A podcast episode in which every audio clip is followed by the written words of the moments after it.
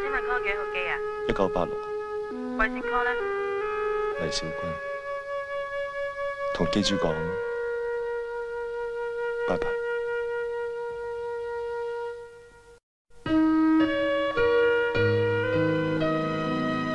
亲爱的小婷，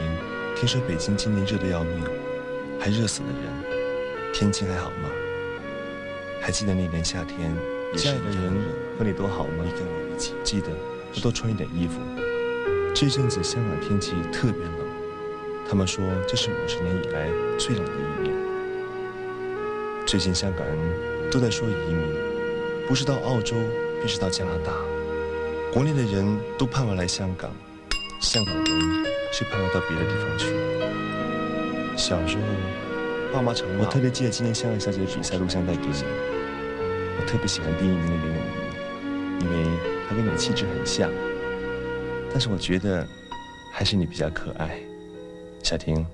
看来这是我最后一封信了，不是吗？下个月你就来香港了。Hello，大家好，欢迎来到新一期的咖啡 OT，我是夏夏。我是哈哈。二零二四年第一期节目，我们来讨论一个电影，算是在新年的第一期节目里怀怀旧，因为我们今天要讲的这个电影是在一九九六年上映的一部相对来说比较老的一部港片，是由陈可辛执导的电影《甜蜜蜜》。为什么我们要在这样的日子里跟大家讲了？其实就是非常迷信的想要讨一个好彩头，虽然。它的剧情不一定非常甜蜜，但它名字至少很甜蜜。对，就希望大家能在二零二四年都能非常的甜蜜幸福。新的一年从甜蜜开始。对，这也是我们的一点私心。那接下来呢，就回归正题，和大家讨论电影的内容。那这部电影呢，其实是一部非常非常经典的香港电影。而且它是非常非常非常的有地位，它应该算是在中国的影史上一部非常重要的所谓的爱情电影。嗯，那迄今为止也有很多人都把它当做目前还是最好的华语爱情片，是这样的一个评价。那其实具体的他获得过什么荣誉呢？我可以跟大家介绍一下，《甜蜜蜜》曾经获得过第十六届的香港金像奖九项大奖，拿过台湾金马奖的最佳剧情片。拿过美国西雅图国际电影节最佳影片。一九九七年，美国《时代周刊》把这部电影评为年度全球十大佳片的第二位，也就是说，它其实是非常有影响力的，甚至是有国际影响力的。嗯，不不只是在华语圈，在世界上都非常的有地位的一部电影。那这部电影呢，讲了一个什么样的故事呢？就让哈哈给我们介绍一下。黎明扮演的这样一个男生叫李小军，他呢从天津啊，是我们的城市。我觉得看到这块的时候，我非常的有意思。对我就想想，哎呀，从天津去到香港，但是呢，在这里其实我还产生了一个疑问，我说，哎呀，在要是能说天津话就更好了，因为他不会。对，但是他普通话说的特别好。啊，他是从天津呢到香港，相当于是去找他的这个姑姑，哎，想到在那边可能就是去寻求一个发展吧，谋一个这个工作哈。本身李小军呢，这个人他在天津是有一个女朋友，也算是未婚妻吧。在李小军刚到这个香港的时候呢，其实他是有一些与这个社会啊格格不入的，就是生活很不容易。那这个时候呢，有一天他发了工资了，然后来麦当劳，然后他说。天津那个时候还没有麦当劳，发工资之后他就想去尝试一下。那这个时候他点单的时候呢，对面的服务员就是张曼玉扮演的，她也是从大陆去到香港的，但是因为人家是从广州去的，所以他会说粤语，在那里面就占了很大的一个优势。反正他们两个呢，就从这个时候开始呢，就相当于认识了。认识之后呢，后面就发生了很多一系列的事情吧，就是比如说，其实李翘在最开始的时候，他是有一些私心，他就是想利用对，其实是这样的。李小军，嗯，是帮他干这些这事儿那事儿呀，对，然后包括像是那个他给他介绍那个英文学英文的地方，他还有佣金呀什么的，所以其实，在最开始的时候，他都是对他有一种利用的这样的一种。这种状态吧，但是呢，李小军其实他后面显示出来，他也知道他是在利用他，就是他觉得他对他有用就可以了。所以两个相当于是，呃，就是去香港打拼的年轻人，然后到了一个地方，就是两个人也比较孤独，又能互相依附着、互相帮助，所以可能在这个过程当中又又经历过一系列的事情，比如说像张曼玉扮演的这个角色呢，这个女生是属于那种比较喜欢赚钱，就是一心想赚很多钱的一个人，在这个过程中还炒股啊什么的，然后创业失败会有这种经历，创业失败啊，包括炒股，最后也是就是一败涂地，就是没有多少钱什么的。反正就是两个人在这个过程当中，就逐渐的其实是有了一些感情的这个萌芽以及发展。两个人确实在这个过程中也是逾越了那一步。逾越了好几步吧。然后包括什么，我我觉得我最喜欢的就是那个张曼玉在这个里边还说就说了一个台词，就是说他们两个人在一起之后，然后第二天，然后呢来到了就是俩人就是有一个对话，然后张曼玉说什么两个孤独陌生的哎两个孤独的人，然后就是聚在一起寒冷的一个天儿，然后吃了个团圆饭那种感觉，我觉得形容的还是比较。贴切是吧？就是，而且是对于那种就是两个人发生关系之后第二天的那种形容，我觉得没见过这样的一个表达，特有意思。开了眼了是吧？对对对，然后就是他俩呢，就相当于已经有这样一个过程。然后后面的话呢，其实是我比较不理理解的剧情了。然后这个李小军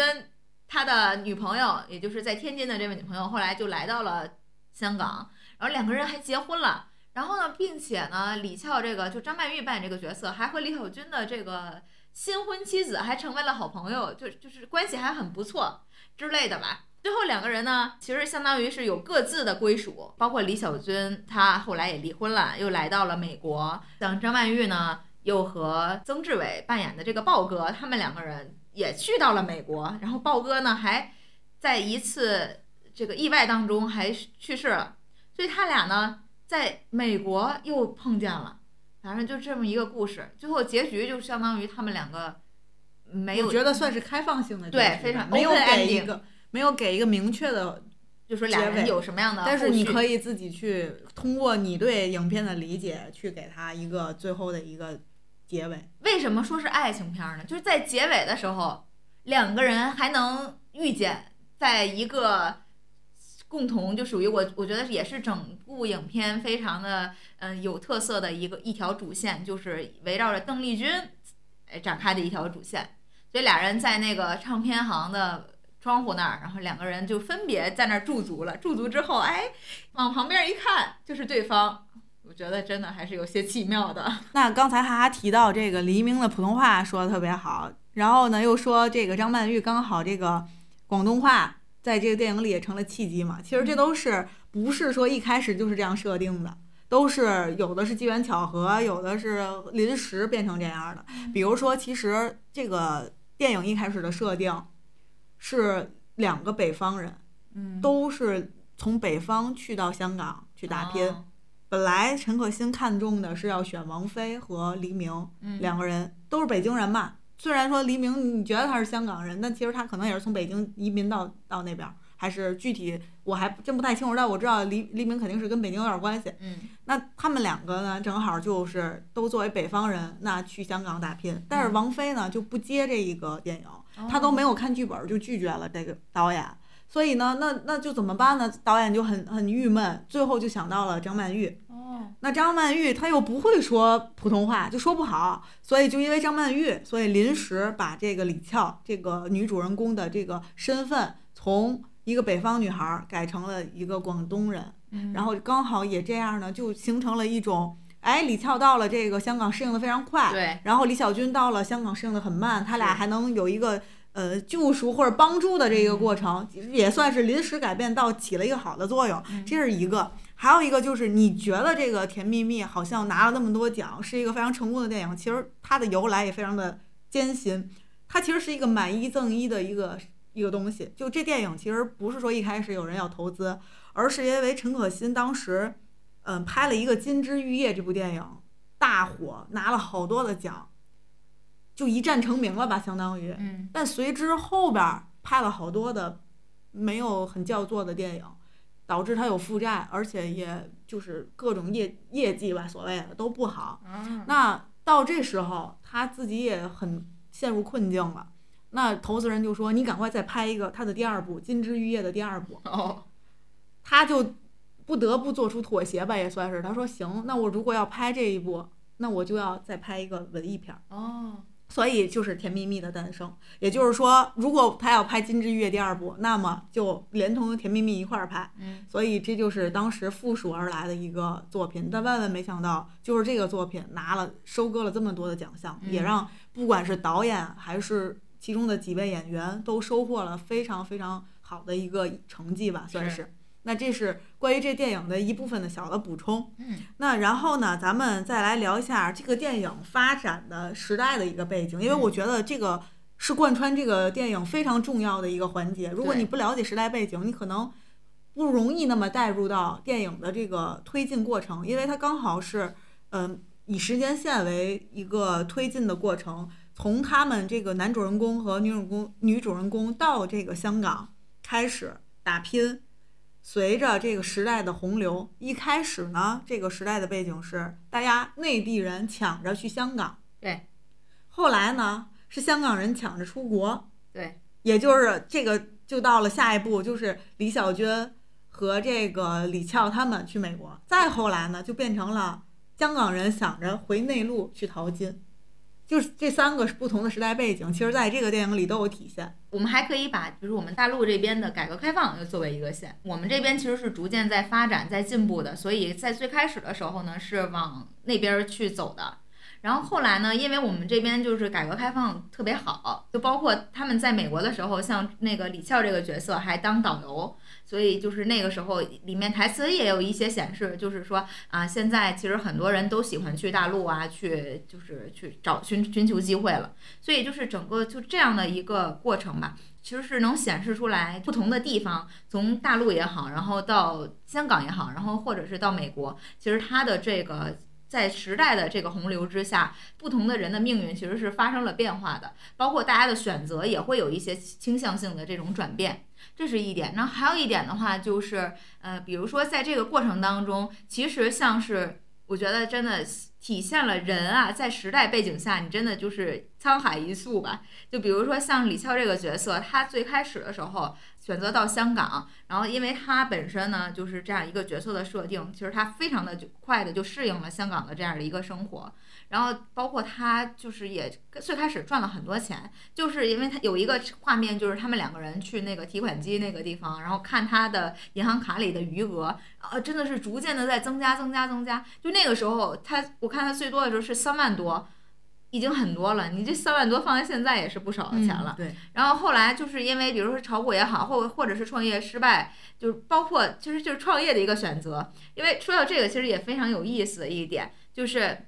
其实他在广州的时候，那时候就发现邓丽君的这个唱片呀，就是是是特别特别的好卖的，很多人的选择。但是到香港，他也想抓住这样的一个机会去卖这个唱片，但是发现好像就是无人问津，是为什么呢？也是有一个时代背景，就是那个时候来到香港的这个大陆人是不愿意承认自己是从大陆来的，所以如果说我买了你的这个唱片。就代表我就是大陆人，所以他们是不想要在那个时候显现自己的身份的。所以可能他在广州的时候，哎，这个卖唱片卖的特别好，但是来到这边就卖的特别不好，也是这样一个背景的原因吧。包括他后面到八七年的时候，他炒股，那个时候就是有有一个这个，就是相当于这个股潮，就是股市特别的不好那种情况，所以整个也体现到了这个人物的这个命运上面。就是他炒股失败也好，做生意创业失败也好，就是这两个人在那个时候吧，也是共同经历了一些不容易的事情，然后一些低谷，所以俩人可能就更加的抱团抱紧了。嗯，对，因为很明显，这个电影它是因为时代的洪流，然后去裹挟着小人物的命运，对，所以你就随着时代的推进，或者说它时代的变化。那人物的命运也随之发生转折，不停的去变化，嗯，最后可能有遇见，有分开，有又遇见，等等等等，它是契合的。而且我觉得这电影非常有意思一点，就是它在最开始的时候就显示出整个，比如说他俩到达香港的时间是一九八六年的三月一号，然后在不同的这个节点，它就有不同的时间段嘛。然后比如说某一年的春天啊，哪一点点，在看的时候弹幕特别有意思，就看这部影片的年轻人，那可能在八六年的时候还没有出生，然后大家就在说，比如说八六年没有出生，然后时间来到了比如说九零年，然后有就会有人说什么九零年我。出生了，来到了九二年，什么就是大家就在上面说，我刚出生，就是你看着这个电影的时候，你会觉得，哎呀，这个时代感还是挺强的。我看这电影第一反应是香港好好超前，嗯，就是他们八几年的那个场景，就已经是我出生以后，我觉得都很很后段时间，我们城市才会有那种场景的。是。甚至我觉得都得上小学，我们可能才有那么繁华。我觉得你看，像张曼玉在麦当劳打工的时候穿的那衣服，好好看呀！就是我觉得比现在麦当劳的那个工服好看。所以确实，我觉得那个年代我们大陆还是跟这个其他一些繁华的城市还是有差距。但是没想到后几年我们。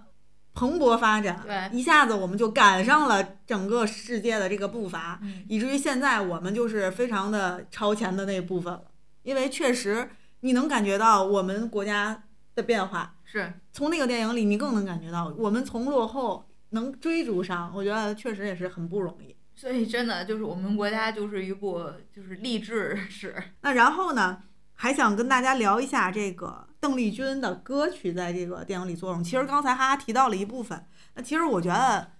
这个邓丽君这个《甜蜜蜜》这首歌，既然作为题目嘛，那它肯定是很重要的一条线索，在这个电影里边，它起到是一个什么作用呢？其实，那第一次出现呢，是他们在香港街头骑自行车的时候，后续呢就又出现过几次。其实它就像一个时间线一样，包括他们卖。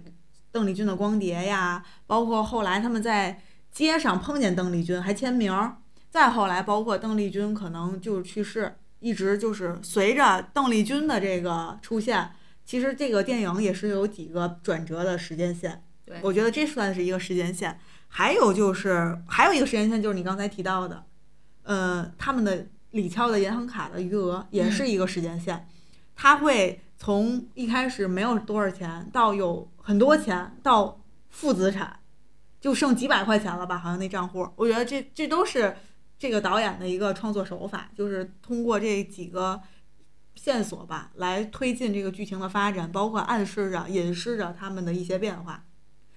然后还有就是邓丽君的歌，包括邓丽君这个人，在那个时代下，其实也是有一个非常重要的一个作用。其实毫不夸张的说，到迄今为止。我们国家或者华语地区最有名的女歌手也是非她莫属，影响力最大的，在亚太地区，包括在欧美都有一些影响力，就是邓丽君。所以也很能明白这个邓丽君这个为什么会出现在这个电影里，包括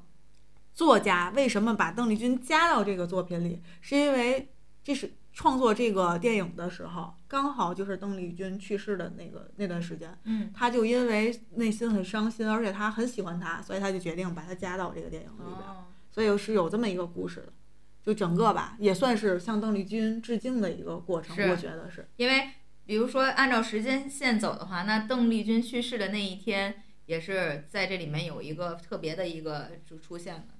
对，所以也是提到了邓丽君，我们也是稍微介绍一下跟她相关的这一点。嗯，那后面咱们就讲一下这部电影还有很争议的一点，因为提到这个《甜蜜蜜》这电影，你不得不提到的就是它所谓的三观。嗯，很多人都在网上会提到这一点，包括弹幕里。其实我后来是把弹幕关了的，因为看电影有的时候我。还是不太喜欢看别人的讨论，因为它会影响我的判断。嗯，那会有很多的弹幕在很多的情节上就会说什么三观不正呀，嗯之类的这些话。我我不能反对他说这些，但是我想跟你讨论一下，就是对于文艺作品来说，它肯定不光是有一些正能量的东西，或者所谓的正能量的东西，它是展示真实的生活的一个浓缩版吧，算是。他给你在电视里也好，在各种的屏幕上给你展示出来，或者在各种的载体上面，有小说、有戏剧、有电影、有音乐等等等等，它去给你体现，那它不一定全都是符合大众的世世界观的，可能它就是生活里存在的，但它不是正向的。嗯，那这些作品，你是怎么看待的？所以我就觉得包容性这一点其实是很重要的。包括你从包容性，还有你对一个东西、一个作品不或者一个事件、一个行为的这种判断力，其实你不应该是直接一竿子打死，就是我们只传递正能量，我们只呈现这种就是正确的价值观的东西。当然了，这些是很重要的，就是特别是对于年轻人啊，就是青年人来说，你在成长的过程当中是需要有这种正确的引导，然后你树立正确的价值观、世界观之类的。但是如果说一个世界或者是一一个地方它只有这些，嗯，一一个片面的呈现的话，那其实对于一个人或者一个青年来说，他的成长，我觉得也不一定是有有利的嘛。因为你需要去多方面的呈现，然后他才能去判断他需要是怎么样去做出选择。而且就像特别是很多这种文艺电影啊，包括很多这种比如说文艺性的作品吧，文学性强一些的，或者是其实它很多时候就是在呈现真实的人的生活，或者是一些人性的这种体现。其实它是比较强强的这种。有可能会有时候会有一些，就相对来说不是我们主流的价值观吧。但是我觉得这倒没什么吧，就是是是需要有多元化的一种存在的，我是这样感觉的。那当然了，就如果说，其实说真的，我们看的这个电影的这个片段，因为我是之前是没有看过的。那虽然《甜蜜蜜》它非常的有名，然后包括不管是电影也好，其实还有电视剧的版本，甚至这个歌曲，对吧？就是邓丽君本人。都很有名，但是我在这次之前是没有完整的看过这部电影的。那这一次看其实是有很多的，就是理解上面没有那么的清晰的地方，是因为它是有很多的删减版本，因为它上传到各个不同的这个电视频平台之后，是需要有一些一定的删减。我也很遗憾，嗯，因为我第一次看已经很久之前了，所以有很多情节我都不记得了。但这次看我感觉特别凌乱。就完全是割裂的很多情节，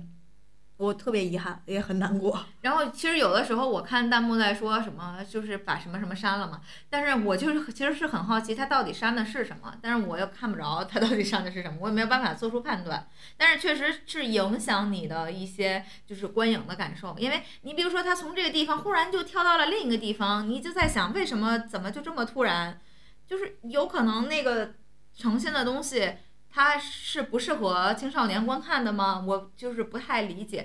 就是在这种时刻，我还是觉得，嗯，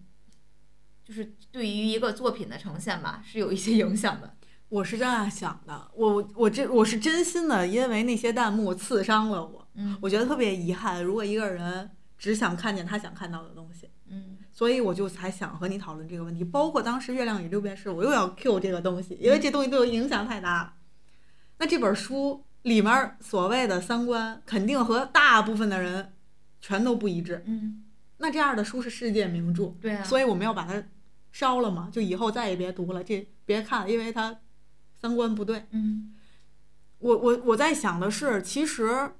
第首先第一点是呼吁分级，还是呼吁这个电影分级？所谓的分级就是赶快把年龄段分出来，有些东西就不要让未成年人看。或者是十岁以下不要看，十五岁以下不要看，十八岁以下不要看。我觉得这很重要。嗯，那至少你可能觉得小孩儿不适合看，那大人其实成年人看是可以的。嗯，那就不会影响小孩嘛，对吧？那你至少要让大人也要看他能看的一些东西吧，不然你说都删掉了，大人也没有什么好的观影体验，小孩儿也可能也不该看的他也看了。嗯，对，而且就是。很多时候就是因为这种就是限制特别多的时候，人就是有那种好奇心嘛，或者是逆反心理。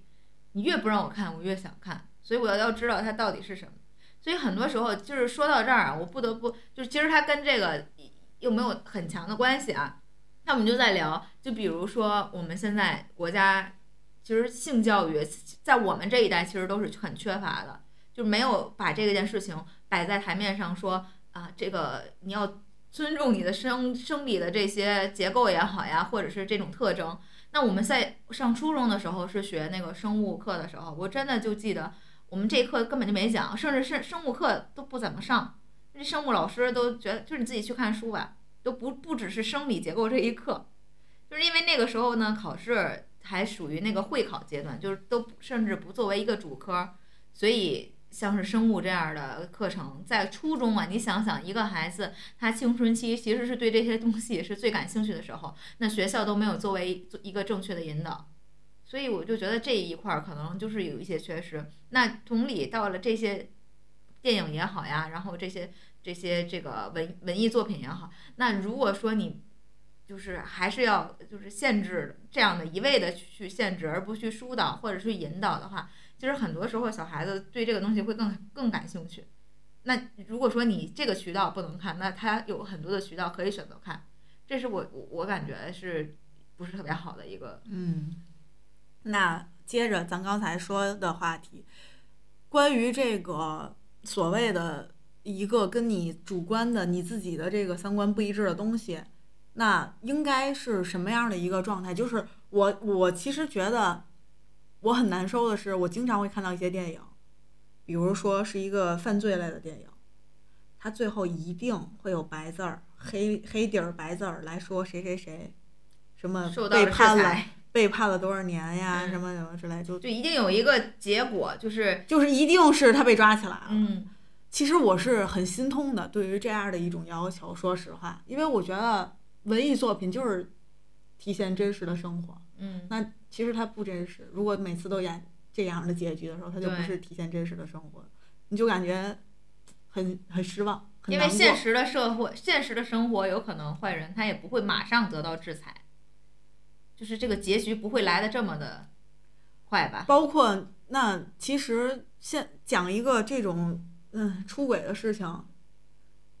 其实是生活里很多的这种。对，很我们也不是弘扬嘛，但你其实去演一个这样的情节，你可以主观去判断他是错的，他演了反而你觉得他是错的，你就不要，你就不会这么干了呀。而且我我我不知道，就是在那个时代，就是比如说像这么火的一个电影，然后黎明啊，然后这个张曼玉他们都非常的，就现搁现在就相当于就出圈了嘛，就是因为这个电影，可能在此之前他们也非常火、啊。对他，他们之前就已经对四大天王、啊是，张曼玉就已经都非常的有名但是了，我现在其实特感兴趣，在那个时候他们的舆论走向是什么样的？接受度高不高，对不对？对其实我也挺好奇的，我想有没有可能我们时代有些地方在退步？嗯，因为如果这电影搁现在，就像是就是黎明那个，如果就比如说现在放一个海报，然后放那儿，一定是会被折碎的那种，就是渣男什么之类的。所以我还是觉得，希望我们的文艺作品能更多元化，然后真实的事情既然都发生过，就不怕摆在台面上说。而且他讲的三观一不一定符合你的主观意志，但是你可以去甄别它，嗯而不是说这东西不对，所以就不要有。嗯，那这样世世界上永远就会缺失好多东西。但所以说就是真的，哎呀，我觉得格局打开。而且就是人人言可畏。还有就是对艺术的接受接受度高一点儿。那如果你要是这么想，那你永远都接受不了欧洲那些雕塑，你是不是一个都别看？我觉得就是因为我们艺术的，就是这种审美教育的缺失，我觉得可能现在我们逐渐的去拾起来这个东西了，就包括，比如说我们要注注重我们的文化自信呀，就这一块儿的，然后所以对于孩子的这种教育也是在突出这方面吧。但是我我是反正我只是觉得，就我成长的这个年代到现在为止，我觉得在我小的时候，其实关于这些艺术的这种呃教育是缺少的。我是反而觉得这几年在倒退。嗯你看，我举个例子呀，可能大家不知道，但天津人可能知道，海河边儿有有好多雕塑，说实话尺度挺大的，都是欧洲的那种风格的雕塑。当然了，这是在前几年能塑在这儿这个雕塑，我觉得搁这几年不可能塑在这儿，嗯。所以我就觉得还是希望我们能再进步一些吧，就是接受度更接高一些。受度吧，对包容度更打开一些。然后更丰富一些，然嗯后对文艺作品的所有的这个视角都能去有体现。因为你有体现，你才能有对比，有对比你才知道哪些是对的，哪些是错的。嗯但是不要去直接就一竿子打死，就这种东西就不应该有。那这种声音，我觉得越来越少才是好的。嗯那就简单的聊一下这，这也是因为我确实是最近看了好多东西结合在一起吧，后来有了一点儿小小的感触，也是和你讨论。那然后咱们还聊回电影本身。首先，这电影虽然有些人不承认它是爱情电影，就不想承认它是爱情电影，那但是还是不得不说，爱情是其中非常重要的一个因素。它这里边儿有很多的 CP，打断一下，那如果不是爱情，不是爱情电影，那是什么电影呢？有些人把它说成是一个时代的，就是讲时代的电影，一个写实年年代电影啊，差不多。OK，那爱情是其中很重要的一个因素，嗯，最最最明显的爱情线肯定是李小军和这个李翘。嗯，那你觉得他俩他的爱情是从哪个阶段开始的？或者说你觉得他他俩俩的爱情是从来到香港那一天就开始了呀，冥冥之中就有注定。当时那个他们两个是坐一趟火车来的，黎明，那只能说是缘分的开始。所以那就是啊缘分，月老就给他俩已经红线 牵到了一起，就是感觉你看就挺有意思。我觉得这个设定吧，就是又老套，但是又有意思。就是他俩呢，就是背靠背，对吧？然后互互相不认识，两个陌生人来到一个城市，然后呢，到了之后，两个人就是分道扬镳嘛，就是各走各的路。然后冥冥之中，两个人又遇到了一起，又有这样的一个相遇，我就觉得，哎呀，还真的是缘分妙不可言。就那现实生活中真的有这样的缘分吗？我都不敢相信。我其实觉得他俩一开始就是纯抱团儿取暖。嗯呃，我不知道李小军，我到现在我也想不透李小军是在哪一刻爱上的李翘。嗯但我觉得至少在有一些瞬间，李翘其实是不是爱李小军才跟他在一起的。嗯，其实最开始肯定就是两个人互相他俩第一次睡的时候，我都不确定他俩有爱情。那时候，那就是他俩第一次那来的有些突然，就是感觉你觉得突然？我觉得一点都不突然。我觉得挺突然因为我觉得他俩早就已经有那个情愫了，是吗？也不叫情愫，是他俩早就已经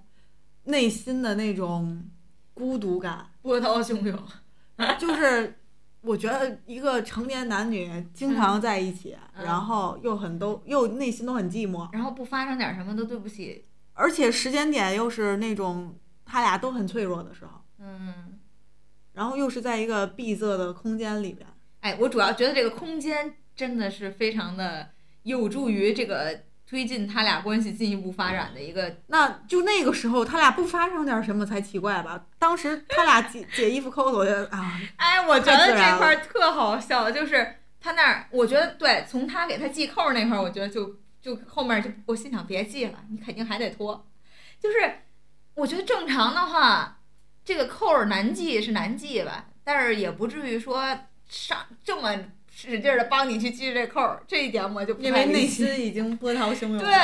然后这系扣儿呢，我觉得可能你看这个过程，虽然他话不多啊，没没说什么表达的话，但是真的是用在行动去用行为去默认一件事情或者认可一件事情，因为到最后李翘其实是就是。依偎到了这个李小军的身上嘛，然后他就觉得行了，得到了认可了，行了，我可以了，就是那种感觉。所以那时候你觉得他俩有爱情吗？就在那个时候，那时候应该不解扣子的时候，我那时候应该不算爱情，我觉得爱这就是可能是他还意他意识到他喜欢他呀，或者是有有这样感情的时候，就是李小军买那个手镯的时候，他买俩，我心想这人大哥你有病吧，你买俩。然后这时候其实李翘是非常介意的，然后他还跟他说，你你买两个，然后怎么样？就是我觉得就是李李小军这个人就跟你说他没脑子吧，那也不是是吧？你但是我觉得你这样处理一个问题，真的是让我觉得非常的不不可理解。然后李翘呢，就是在这过程中，其实他的接受度还是真的是非常高的。比如说和还主动会去提和他那个女朋友的事儿，然后李小军呢还在主动说他女朋友的事儿，就俩人好像就就当这个人就就他，我觉得他仨一起生活都比较那个合适那种。四个嘛，不还有一个豹哥呢吗？豹哥哥接受度更高。对，豹哥，哎呦，豹哥真的是，豹哥就感觉就是只要你过得好，就是 豹哥是为爱而活，哎呦我感觉他他确实，豹哥，你看他短短的出场时间，但是却树立了一个非常非常让人动容的一个人设，嗯痴情的种子吧，感觉像是一个他那一段经典的台词，是就是感动了无数万千少女的心吧，嗯少女少妇的心应该是是。如果说一开始他俩第一次产生这个关系的时候，是我们俩都认为，其实那时候还不算爱情，我顶多我觉得顶多算暧昧吧。那其实我认为，我和你想的一样，我觉得在手镯之前吧，应该李翘已经开始认识到，他可能已经对这个李小军不是所谓的利用关系了，嗯或者说他已经开始心动了。嗯也许是从巧克力开始，啊也许是比巧克力还早一点，可能是发生关系之后，他就开始思开始思考他俩到底是一个什么样的关系，嗯然后可能得出了一个结论，就是他可能有点爱上他了。哦那对于李小军来说，我个人觉得，他好像谁都爱，就是他他一个他是一个没有什么需求的人，就是他他你说他爱那个他的小婷吗？好像也不是。嗯你说他爱李翘吗？在前期好像也不是。嗯所以就是他不知道什么是爱吧，可能一开始，所以他对谁都好，法海你不懂爱，所以 感觉他挺渣的，就是因为他不是一个把爱想成一个需要去吝啬的一个东西的时候，所以他很渣。你感觉他对谁都好，所以你就觉得他显得就很无辜，然后就对他眨着他那双对对对对有光，但是却是痴呆的光的那种，就很很傻、很天真的那种，就是眼睛，他做什么事儿，感觉他又不是故意的，明明他在做一件很渣的事儿，但你又觉得他不知道，他不懂，他不是故意的，是的，更生气了。对，就更气人。你干嘛呢，在那儿？我甚至觉得他在送李翘手镯的时候，他都没有意识到，就完全不知道这样做会伤害到两个人。对呀、他还觉得我有钱，是是是我真的有钱，你别瞧不起我，我真的买得起不。是，而且那意思就是我有他的就得有你的 啊，就那种感，可能那时候他真的还不算爱李翘吧，甚至我觉得他爱李翘吗？我不知道，就我能感觉到李翘对他有爱，但是他对李翘的爱情可能是结婚以后吧，哎或者是，嗯，结婚以后思考，就发现小婷可能跟他想的结婚的婚，就是小婷的这个，因为他说他的理想就是跟小婷结婚嘛，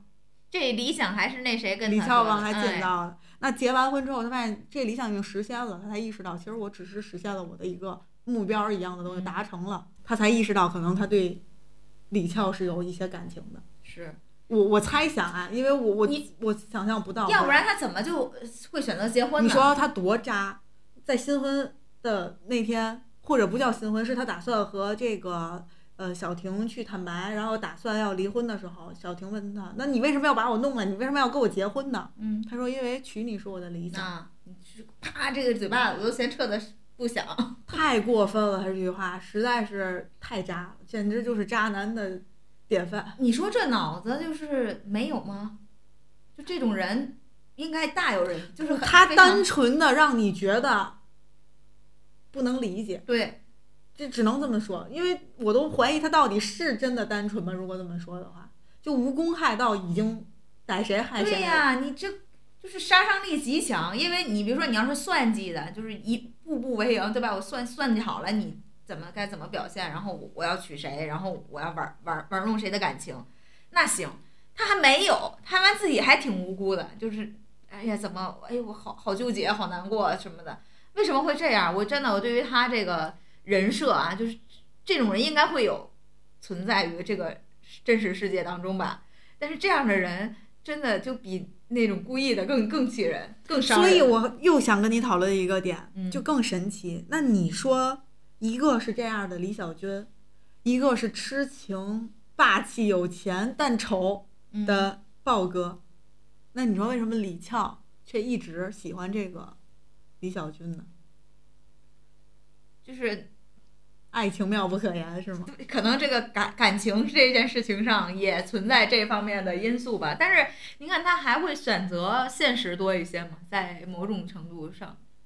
所以就他对豹哥的那种可能就是比如说感激呀、或者是什么，就是感情少一些吧，就是也可能就是外表。反正要是我，我也选黎明。啊你说这长得帅，外表上面，你你怎么判断？不得不说黎明的帅是真的帅，啊就当时他就穿一白衬衫，哎呦，现在搁现在也好看呀。是呀，而且而且我想特别想跟你说，张曼玉，我终于 get 到她了，她都没了。她也太好看了吧？嗯，就特别是我觉得，就那个时候也没有那么多的化妆的这种，就是那种技巧呀或者什么的，就反挺就是基本上是素颜吧。然后就那个片段就拍到他们两个就是，嗯、反正就是他俩在床上，然后呢。嗯，就是李小军在后面唱那个《甜蜜蜜》，然后我就看他那人那张脸就是特好，就感觉嗯整个儿吧皮肤啊，然后包括他那个状态呀、什么的都都非常好。太漂亮了，嗯甚至我觉得她比在《花样年华》里还好看，因为《花样年华》本来穿旗袍，嗯，就是身材啊什么的都很好嘛。那我我也没有感觉她惊艳，嗯你知道吗？但在这里就是那种天然美的惊艳，，对，真的是天然美。也太好看了，这是真的，怪不得她是 哎，所以我们其实我们的审美也是除，就是随着你人在长大，你的审美也会变得有一些改变。就小的时候觉得，比如说那个就就那些模特儿什么的，我就觉得长又高又瘦。就也没那么好看嘛，然后你逐渐的在你长大了之后，你发现确实也挺吸引人的，就是那种，就包括小时候我完全没有办法 get 到，就是外国人的长相，就是嗯我说这外国人怎么长得这么奇怪？就是完全不能说，就是你不任何一个外国人，我都感觉看不出来谁帅啊，谁谁那个好看什么之类的。就是长大了之后，你才逐渐能分辨出来这些。那其实刚才也说到豹哥嘛，豹哥其实还有一个细节跟豹哥有关，也跟这个李翘有关，就是豹哥去世之后，他身上纹的米老鼠嘛，嗯因为李翘说他这辈子就怕老鼠，然后豹哥就在他背上纹了一个米老鼠。其实这一段是非常非常感人的，但是我想说的是李翘的那段哭戏，就当嗯时那段哭戏，他他似笑不笑，然后那种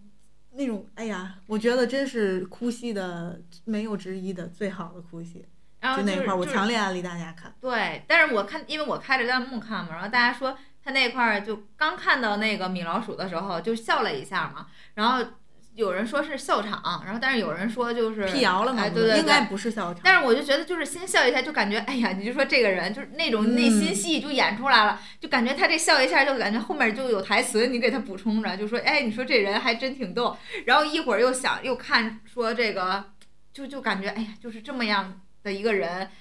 然后他就就是那种感情呀，就包括他的难过呀，然后眼泪呀，就是那种表演，确实是非常的到位。我觉得这一点也是编剧或者导演的一个挺神奇的，就编的一个很精妙的地方。你看豹哥，一个雷厉风行、呼风唤雨的黑帮的老大，却死在了一帮小混混的手里，嗯这种反差。然后李翘呢，就是那种很很有欲望，对很多东西都有追求的人，然后却总是不得志，或者是总是总是会失去。想够就是够不着，但是又能够着点儿。就是然后他的姑姑黎明的姑姑李小军的姑姑，一辈子都在等那一个爱人，然后却没有得到。但是他曾经有一夜最美的记忆，所以就是这个电影很浪漫，我觉得很多地方又又很现实，就小人物的悲哀嗯。都让你感觉还还挺难过的。这就是这电影神奇的地方。对，然后包括我觉得小婷在这个里面也是，就是她一方面呢是最无辜的，你说她在天津啥也不知道，天天总能收到这个嗯李小军的信啊什么的，然后包括到时候还给打电话，然后呢还给他就是两个人给给他织毛衣什么的，我就觉得。他就一直心心念心心念，然后包括到最后他要来之前，这个李小军还给他写信呢，啊，说这个是我可能给你写的最后一封信了，因为你下个月就来了什么之类的。哎呦，我就觉得他对于一个爱人的这种期待，然后抱着这种期待，所有的希望来到了这个地方，然后发现所有的一切都变得不是他想那样，你说他多无辜？嗯，就是他没做错任何事儿吧？在我觉得就是，该人该互动的也互动了，该做的也都做了。然后包括在这个里面，就是李翘的这样这个角色，就是也提到了这么一种可能性，就比如说，呃，这个小婷在天津，比如说有有了一个所谓的好朋友，然后两个人就是就也偶尔还还还还还在还在一起，还上个床什么的。那如果是李小军，他会怎么办？那他会说他他要气死啊什么之类的。对呀、那你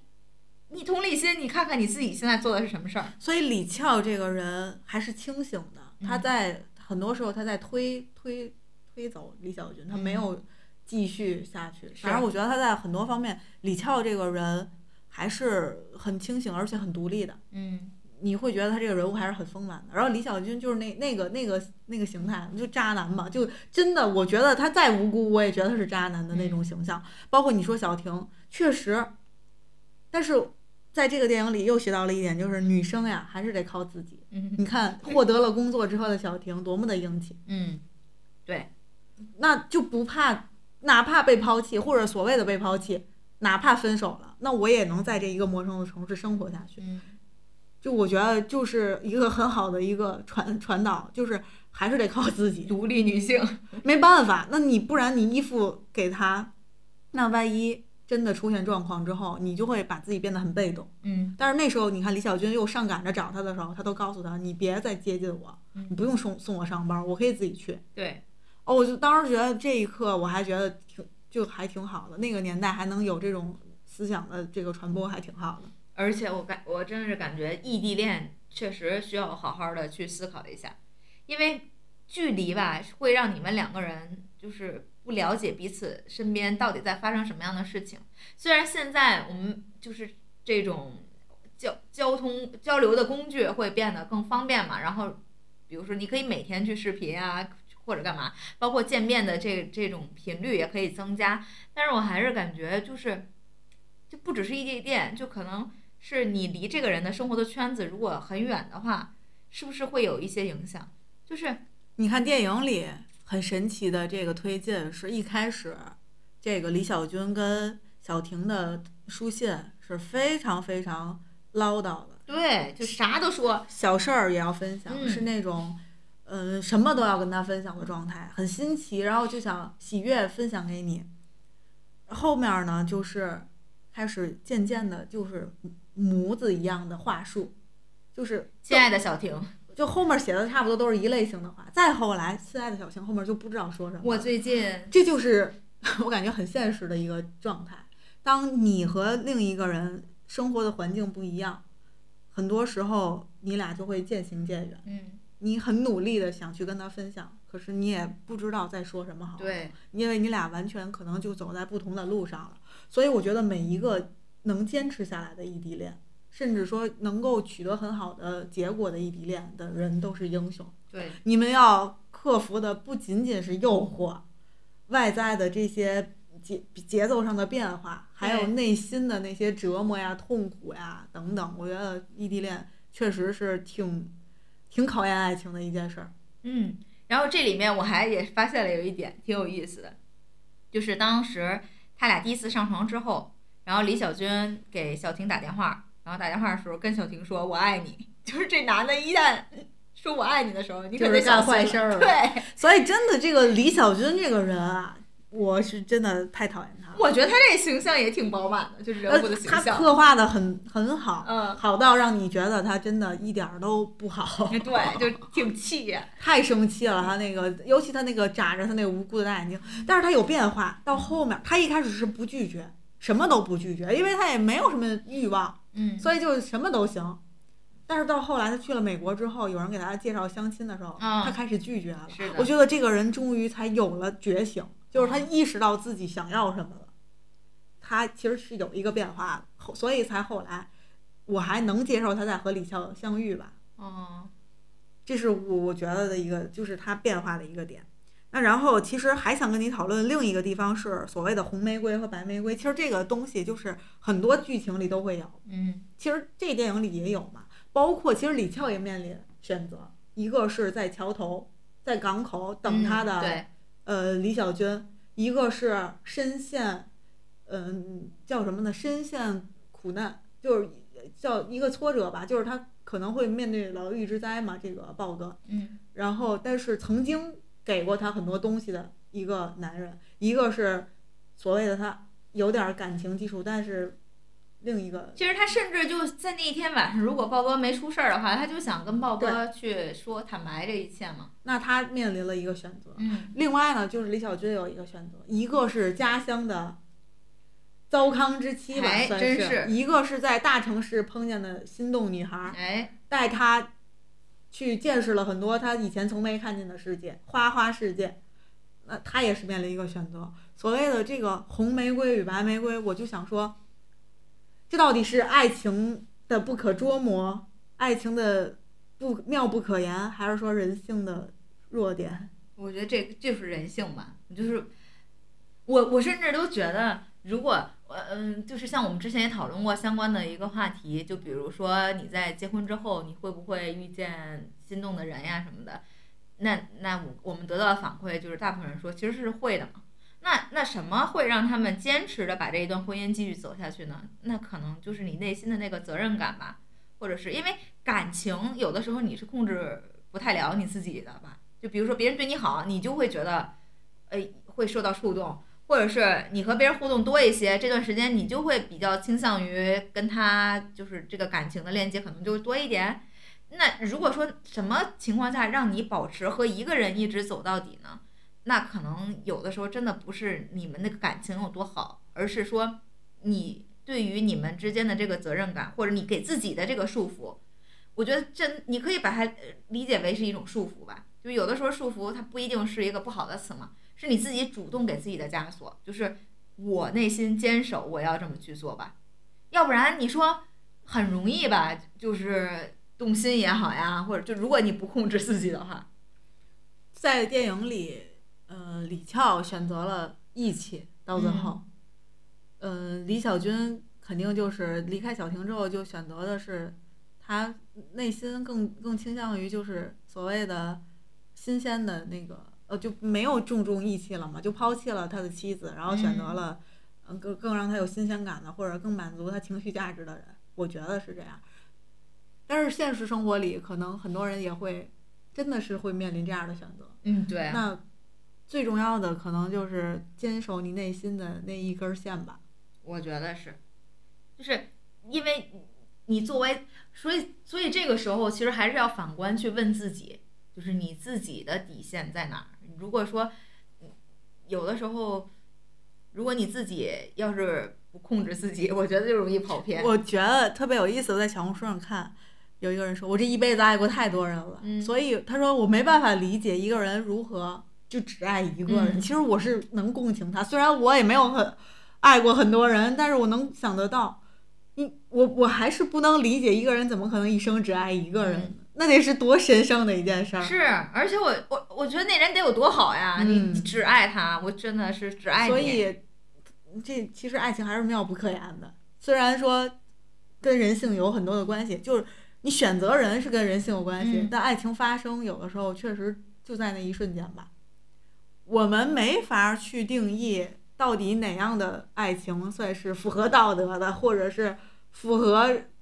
世界观的。我觉得爱情没办法框架在那里边儿，但希望你做的事儿，你做的选择，是让你自己不会愧对自己的内心的。对，而且真的有的时候，任何事情其实最到最后还是对于自己良心的一个拷问，所以还是要多关注一下自己吧，就是内心让自己有这种坚守也好呀，或者怎么样。你做了选择，你就要承担后果。对，你不管这个选择在所有人看来是对是错，反正你去承担就行了。所以你还是像我们说的，还回到月亮与六便士，就是你对于你自己内心，你到底是这个时刻是要选择这个月亮，你还是选择六便士，那是基于你自己的内心的一个判断。没有谁六便士是对的吗？那月亮是对的吗？一个人一个说法，因为大家的评判标准都不一样。对那最后我还想跟你聊一下这个电影的结尾，因为很就像你说的，它很不现实，其实就是最后他俩又在纽约的街头相遇但是你知道这个电影的英文的翻译译文叫什么吗？呃，almost a love story，就就是无，就是叫什么叫差一点儿，就是一个爱情哎故事。当然，我这么翻译实在是有点太大白话，就是无限于接近爱情。我理解，是呀，但其实它不是爱爱情。那导演是怎么说的呢？导演说我拍的是一部商业片儿，我不是拍的文艺片儿，因为我给了他一个最商业的结尾，就是让他俩就遇见了。他说现实生活中或者一个文艺片儿，他俩是不会遇见的。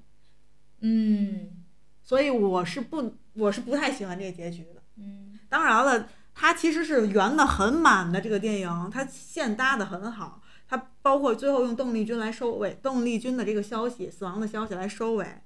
来让他俩作为一个最后的重逢，他把前面邓丽君的线也圆上了。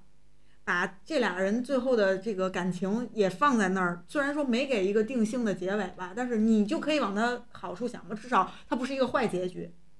不管他俩在没在一起的，但是他俩至少就是前面的错过，最后还是没有遗憾的遇见了。但是在我看来，那个在纽约的错过就是最好的结局，嗯，也是最现实的结局。我觉得吧是这样，人还是要勇敢去追求自己所爱嘛，就不要让自己短暂的一生去留下遗憾。但是吧，就他们两个人的这个过程，我就觉得就这样的一个相遇，嗯，反正我看的时候，我并不觉得它是一个 happy ending 啊，或者是怎么样，而且我甚至觉得，嗯，就是两个人相遇的时候那一笑，都其实我让我我都不是那么理解的，就是他俩相视嘛，然后就发现这个对面是对方的时候，然后就笑了一下什么之类的，我就觉得是我不想看到的，就是你、嗯就是你笑在笑什么呢？有啥好笑的？所以就是每个人心里都有不同的定义。那我的定义就是我把它定格在他们错过的那个纽约的街头，我觉得那就是最好的一个结局。有些人就只活在记忆里就行了，或者他来过就够了，不需要再有结果了。那错过就是最好的结果。哇，那不会有遗憾吗？这你的人生，爱过了就不遗憾，李荣浩不说了吗？其实我不懂什么叫爱，但我觉得有些人就注定不能错过才是最好的，他也对得起曾经身边其他的人，也对得起曾经的自己。那你比如说像他们两个的这个结局啊，嗯，比如说李小军他也离婚了嘛，嗯，嗯，然后豹哥也去世了，那两个人又相遇了，那其实也是一个非常合理的在一一起的这个理由，就或者是一个啊，可以在一起，所以就是每个人都有不同的理解。是现在导演已经把这个线给你铺到非常好的位就得在一起了。就是大部分人肯定就觉得还挺圆满的嘛。那有一小部分人可能就还觉得，就可能遇见了之后也会有别的结果。但我就想他别拍这个 就是别别遇见啊，俩人，就是你过你的，然后他有他的新生活就可以了。我甚至觉得更好的结局是这个邓丽君的不能死，邓丽君的这个消息传来，他们看的都是屏幕，但是一个是在这个屏幕，一个是在另一个屏幕，嗯，然后就有别的他俩甚至其实完全没有必要在一个城市出现呀。就是当时李翘和豹哥他们两个人去，其实他俩就相当于辗转，最后来到美国了嘛。那完全没有必要就在美国嘛，你就是你辗转到某那不就没有可演的了？所以就说也，就说如果说那样的一个走向，所以就是对，那正常的话，他跟豹哥走了，其实他可能就和豹哥展开了，你知道，就是那种文艺片儿，就是那种你似有还无，嗯，你就在一个城市，你总是能遇见，但是你却从来没遇见，我觉得才是最让人难受的，或者是最浪漫的。或者有一天，就是他抱着他的孩子出现在了这个街头，就是两个人确实也遇见了，但是就打个招呼，就是啊，这是我的孩子呀、什么之类的，就两个人还是有全这不就成了那个海边的曼彻斯特，推着孩子碰见了我的前夫。真的就这种，我觉得更真实一些吧。对，就是所以就说更商业一点的，就是给了他们俩一个，我觉得就算导演已经做了最大的妥协了，虽然嗯没在一起，但扑到那儿了。对，如果说现实一点的，那可能就是错过了，得到的都是侥幸，失去的才是人生嘛，嗯。就错过的可能才是人生。而且我觉得李翘确实生命力特别强，李翘是一个很很新时代的一个女性，对，在豹哥去世之后，她马上就对这一点我佩我觉得体现得特别好，我也挺佩服她。嗯就这方面，她是一个目标性很强，而且她一定想办法去达到那个目标的，对，我觉得像在这一点确实是，就感觉李翘非常好。不一般哎。对，所以他他在这里边的这个人物是很丰满的，嗯也是一个不讨人厌的一个人设，我觉得。是就是哪怕就当你知道，其实他就是小三儿，他自己都知道嘛。然后但你就会觉得就是没那么气人，但是相反这男主确实太气人，嗯，就是他也是什么都知道，完就你知道的情况，他他并没有觉得他们两个人是有问题。对，他不觉得他俩有问题，对这让我最生气的。然后甚至他还想对这个李笑负责，就是两个人在这个第一次上床之后，第二天拿钱给他了，就说就是让帮他还账，说我我也想就是负一份责任什么的。我觉得他就有点想同时跟俩人一块儿相处。要说呢，而且一起过，最气人的是不是这块儿？我觉得最生气的是他俩第二次又在一起之后，他说他还是得回到小青身边，然后李翘一直哭说那我呢？嗯，那块儿我是怒值已经爆发到极点了。那你不知道，那你你不就应该在小青身边？那你这是又干嘛呢？啊，那你既然这样，你不就是要跟他在一起才？所以哎哎呀，就不懂。然后还有这种文艺片儿呢，或者商业片儿，有的时候这个这种编排，就跟有电视剧也有时也是一样。你说啊这男的他已经走了，完了这女的呢，就是在这个车里头，非得这样给那个车喇叭弄哎，响。我反而觉得这块儿我还挺喜欢。这不就是特意安排的吗？反正我觉得生活中不会这样。我觉得这一块儿，就反正就整个这个电影，张曼玉封神，我真的觉得她这这个电影里演的每一处都恰到好处。她，我一点儿不觉得做作，她弄那个嗯，那个喇叭那一下，因为我觉得她就是心情就是荡到了特别谷底的地方时候，欲言又止那种。就是那种纠结，然后痛苦、无可奈何，全在那一声释放出来了。啊，完了之后这，哎呀，完之后这男的一回来，哇，俩人，我觉得那块儿的那个，天雷勾地火 呀，对对，我觉得就差一张床。那可是九几年呀、嗯我就在想，那搁现在也不敢这么拍吧？就俩人在这个街头，街头了，然后一个在车里，一个在车底，我应该应该有一个是你俩应该在车上，我应该在车底。啊哇 塞，俩人那那火热亲的，我真是服了。那一块儿应该就是，那是是爱情了吧？而且那块儿音乐配的，我觉得就特别好，恰到好处，就放那个邓丽君的那个那首歌《再见我的爱人》，我的天！然后他俩在那儿说话对话，然后邓丽君的音乐在背景上面这么放着，哇！我觉得那一块儿拍的我特喜欢这种嗯，感觉，嗯嗯，但是说就是这个这个这个环节让我还是觉得有一些搞笑。嗯。那最后，那这期的好物推荐，我们就打算推荐这一个电影里边的台词。嗯，因为我们就是之所以选这个电影，就是因为这段吉祥话。嗯。那最后就把这段吉祥话送给大家，也是祝大家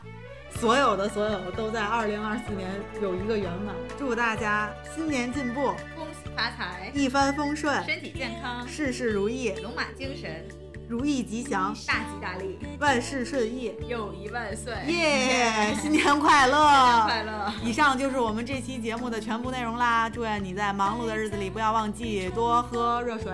下期下期见喽，拜拜，拜拜。在哪里，在哪里见过你？你的笑容这样熟悉，是想不起。啊，在梦里，梦里梦里见过你，甜蜜笑得多甜蜜，